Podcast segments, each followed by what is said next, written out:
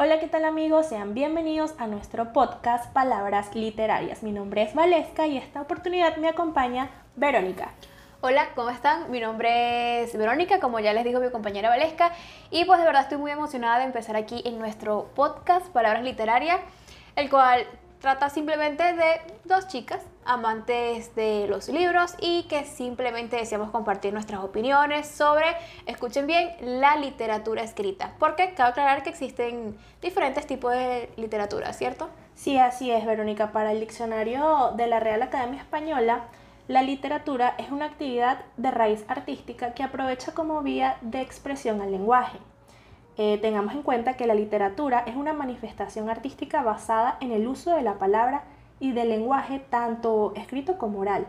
Entonces, este nombre eh, también puede ser eh, la materia académica o el nombre de la teoría que estudia las obras literarias. En esta oportunidad, bueno, vamos a hablar sobre la literatura escrita. Cuéntanos, Verónica, el primer libro que hayas leído por gusto. ¿Cuál ha sido para, para que nuestros oyentes se, nos conozcan un poquito más en este primer episodio? Bueno, yo empecé en este amor de, de la lectura desde muy chiquita.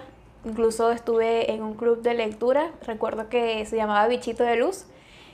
Y bueno, ¿Pero en tu colegio? No, era en la biblioteca de donde de la ciudad donde yo nací. Ah, ok.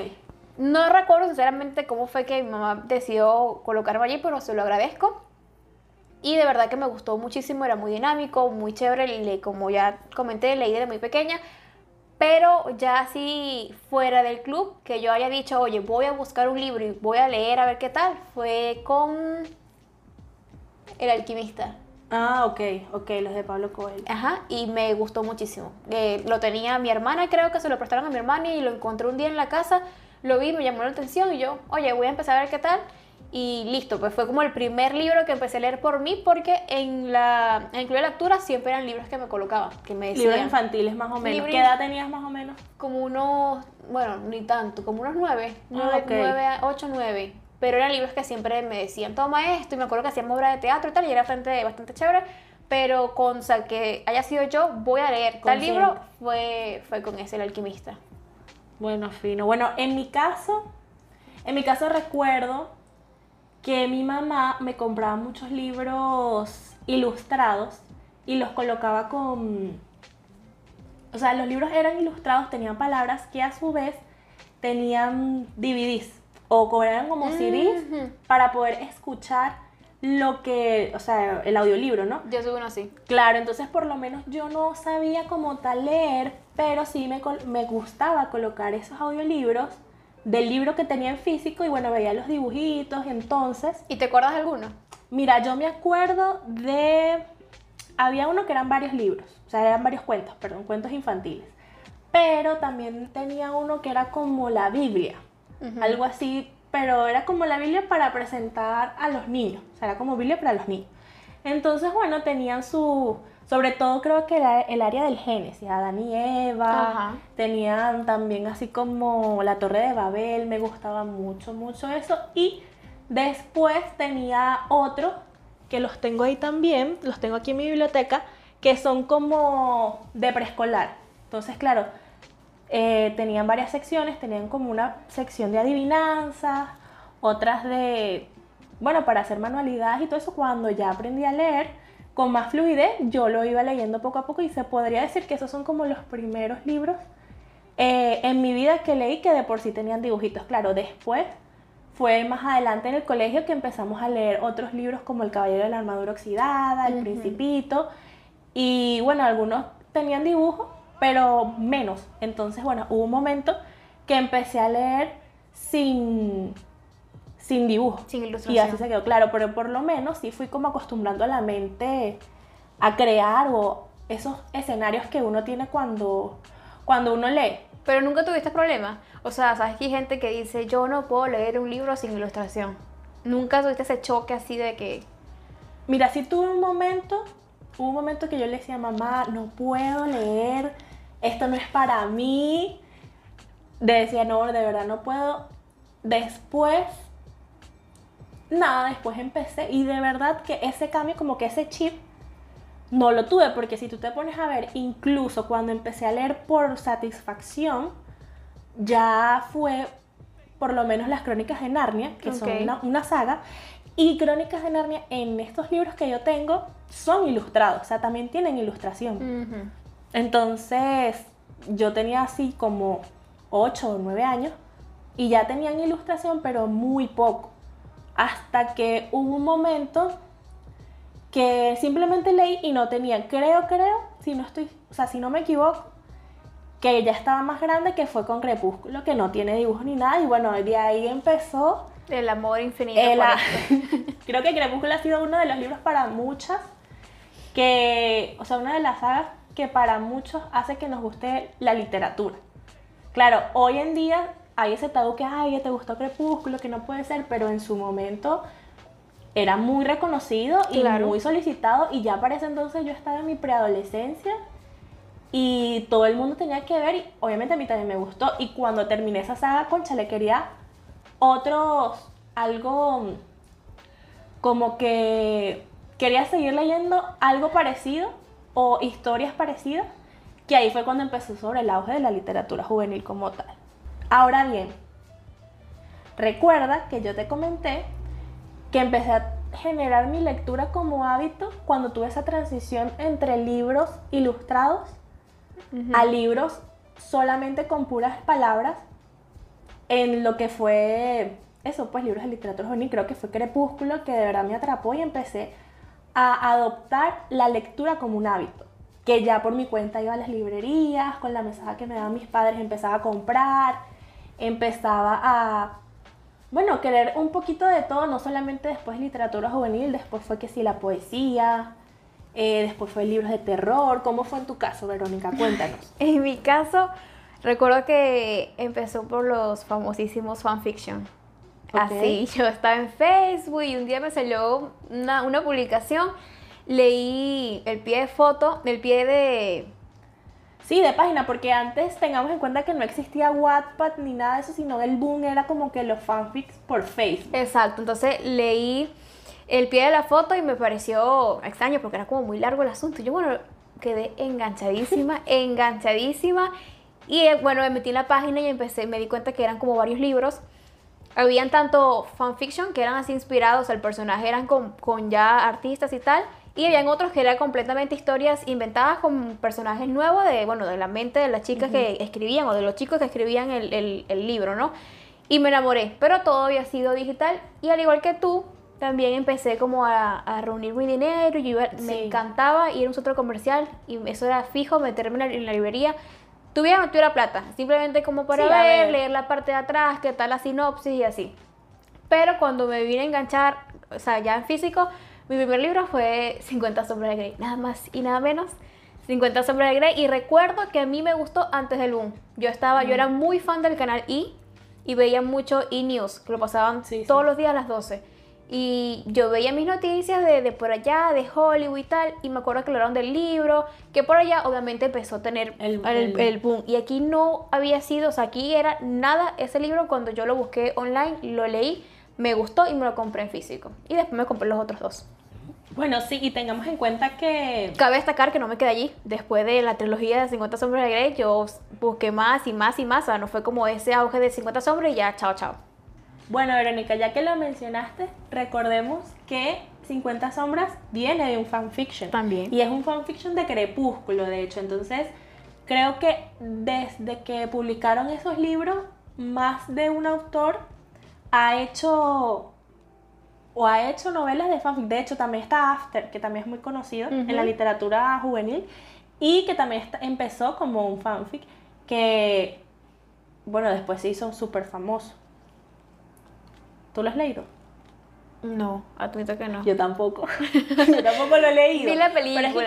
conozco tanto, por lo menos lo que son referencias. Coméntenos eh, si ustedes también saben, o bueno, por lo menos han leído esta saga. Yo creo que ya a esta altura de mi vida ya no la leería. No Mm, sé. no. No. sé si tú estás interesada en No, no, no, leerlo. no la leería, pero te soy sincera que me dieron ganas como de recordar viejos tiempos y de leer un Un fanfiction. fanfiction. Lo admito. Puede ser, lo que pasa es que ahorita, al parecer, bueno, Wattpad, que es la plataforma de fanfiction que conozco, porque antes también había muchos foros, muchas páginas que es- publican fanfiction. Ahorita es también más que todo con el K-pop, más que con los cantantes, o por lo menos One Direction, que también eran bandas del mismo Justin Bieber, que eran bandas o, sí, grupos populares de pop de Estados Unidos o de, o de habla inglesa, ¿no? Pero ahorita sí sé que hay bastante, bastante fanfiction de K-pop.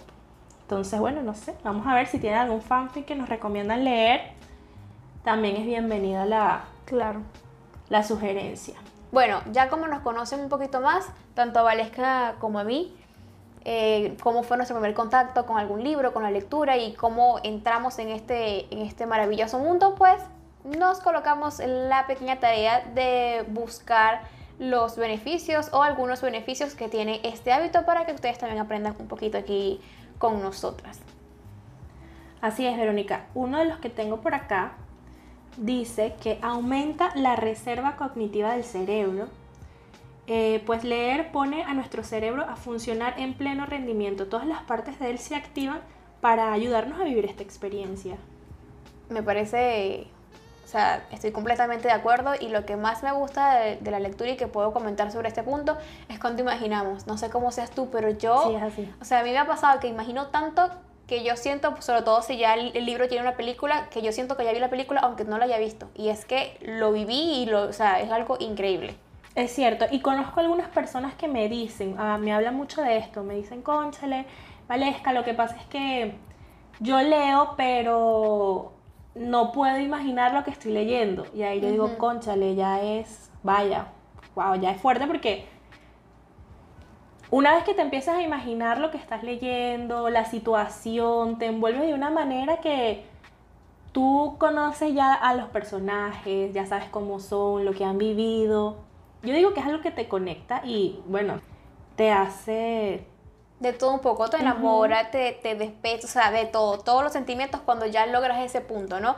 Incluso me, eh, una vez vi, vi un TikTok, me llamó mucho la atención, que decía que nuestro cerebro no diferencia entre, como digamos, la ficción y lo real. Entonces te puede pegar, por ejemplo, la muerte de un personaje te puede pegar demasiado, sí. tal cual como si hubiese pasado en la vida real. Por eso mismo, porque no diferencia. Por eso es que, como ya te dije, nos enamoramos, nos despechamos, lloramos, reímos y todo eso. Pero bueno, otro de los beneficios es que fomenta el pensamiento lógico y abstracto, ya que nuestra mente se acostumbra a construir escenas, que es lo mismo que estamos mencionando hace ratico. Ejercita la memoria, ayuda a fijar recuerdos y es una manera efectiva de prevenir enfermedades como la demencia o el Alzheimer. Oye, esta enfermedad parece súper terrible. Sí, de verdad que es bastante triste. Lo que pasa es que también tengamos en cuenta de que por lo menos tenemos que acostumbrarnos a ejercitar todo en nuestra, en nuestra vida, Verónica, porque hay personas que ejercitar el cuerpo físicamente es saludable, tiene beneficios, por supuesto. Eh, ahorita la salud mental ha tenido mayor conciencia en las personas y nosotros como sociedad. Las personas antes hablar de la salud mental era como un tabú, ahorita ya no. Ya Exacto. por lo menos las personas empiezan a tener conciencia. No, y todavía, viste, a muchas personas les da Sí. demasiada pena o miedo decir eso y de verdad por un 2021 sin tabú. Que vayan a salud terapia, por favor. Sí, vayan a terapia, no es nada malo. Entonces, también hay que tener en cuenta que el cerebro también hay que ejercitarlo. También hay que buscar recreacionarse eh, en el hábito, sí, en el hábito mental. Entonces me parece que es un buen momento de, de crear conciencia y bueno, de, de decirle a las personas que ejerciten un poquito más su cerebro. Hay gente que no es muy afín o se sienten muy cómodas leyendo, pero puedes leer un libro que te guste a ti de diferentes maneras. Puedes leer fanfiction, no hay nada de malo con eso. Puedes leer libros de autoayuda, tampoco hay nada de malo Claro, con eso. depende del gusto de, de la persona o lo que necesite en ese momento, porque puede ser que a ti te guste Libros informativos. leer algún libro de terror y yo cero que ver porque a mí más bien me va a quitar la paz por la noche, entonces obviamente no voy a buscar un libro de terror. Sí, algo con lo que sientan que, que sean afines, que se puedan identificar. O por lo menos si también hay personas que le gusta, no le gusta leer, pero le gusta hacer eh, crucigramas o no Muy sé. bueno, dígame el sudoku. O hacer sudoku o cosas así, bueno, que lo hagan porque es importante mantener ejercitado el cerebro. Seguimos. Leer también sirve para interpretar mejor la realidad, es una fuente inagotable de experiencias y hace que nuestra mente pueda analizar los problemas cotidianos con más claridad. O sea que no solamente te lleva a un mundo mágico entre esas páginas, sino que también, aparte de lo mágico, te ayuda a, digamos que, sobrellevar situaciones en la vida real. Yo digo que también te puede dar buena experiencia, te puede dar las herramientas para solucionar problemas en la vida cotidiana. Leer disminuye el estrés muchísimo y bueno, puede ser tan relajante como dar un paseo o escuchar música. 10 minutos de lectura son capaces de reducir hasta 60% de nuestro nivel de estrés. ¿Qué te parece este dato, Verónica? Excelente. Una cosa que siento yo que muchos, tanto jóvenes, adultos, hasta niños, están viviendo en este momento y de verdad que es algo increíble y pues si lo podemos reducir con un libro, pues véngase para sí, acá. sí, porque la situación hace que, que uno busque manera de poder distraerse. Y como estamos hablando ahorita de la salud mental, bueno, también aquí eh, reafirmamos lo, pero esta vez con datos, lo bueno que puede ser para, para nosotros como leer un libro. Y ya que estamos hablando de eso, el punto a continuación está muy unido al anterior porque también el leer ayuda a conciliar el sueño, ya que, bueno, nos relaja demasiado, ya que estamos con lo mismo de que quita un poco, disminuye un poco el estrés y todo eso. Y yo de verdad le puedo decir que es 100% verídico. No quiero decir en el sentido de que, ay, me aburre y me acuesto a dormir, sino que simplemente como está relacionado con disminuir el estrés, te calma, tu cuerpo como que se relaja porque entras en otra realidad, estás leyendo sobre otras vidas y simplemente te vas como relajando poco a poco, poco a poco y listo. Cuando cierras el libro, a mí me ha pasado porque muchas veces he sufrido de insomnio y es una cosa demasiado desagradable, entonces simplemente con leer unas cuantas páginas me relajo, cierro mi libro y mira, duermo súper feliz, súper tranquila y rápido, que es lo mejor, que logro conciliar el sueño rápido. Verónica, ¿y en qué momento del día prefieres leer tú?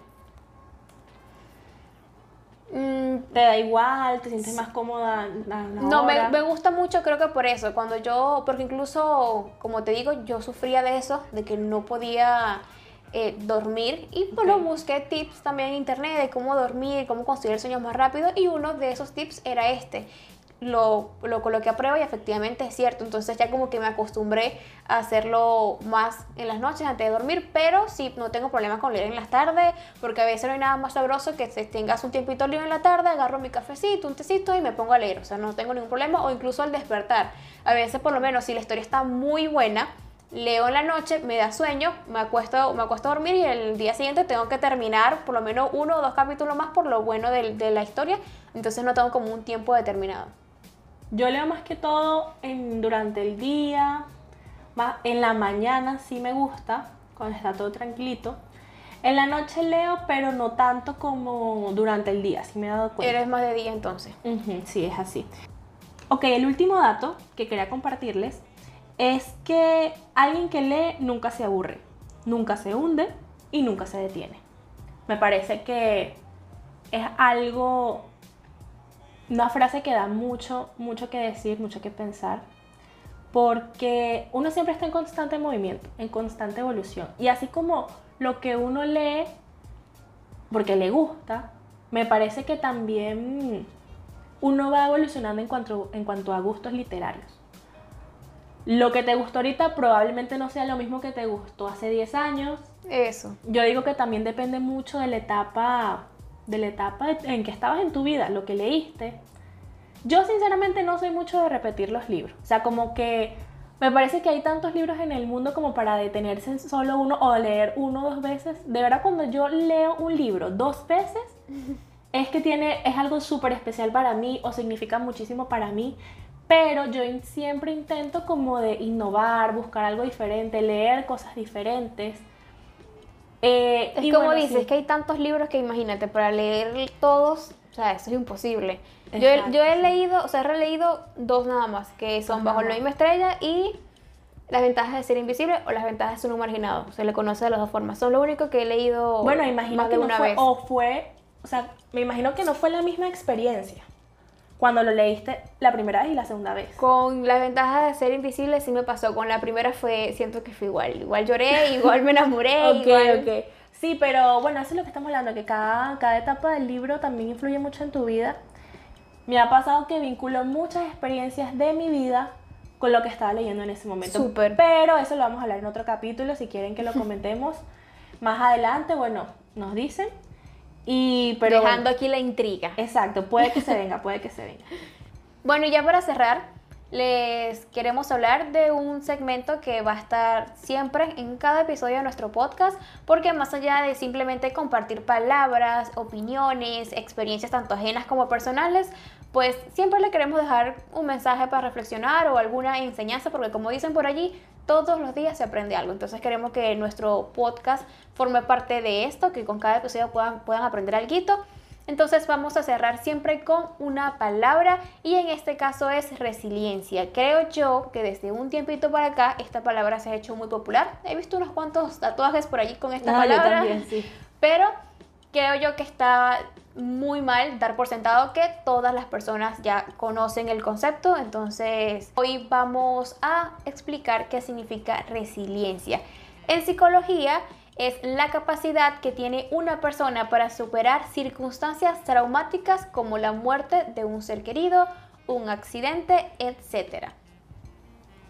Es así, una palabra que bueno, hoy en día, lo que estamos viviendo, 2021, es de peso, es de peso y espero que los acompañe con ustedes, que Todos los tengamos en práctica.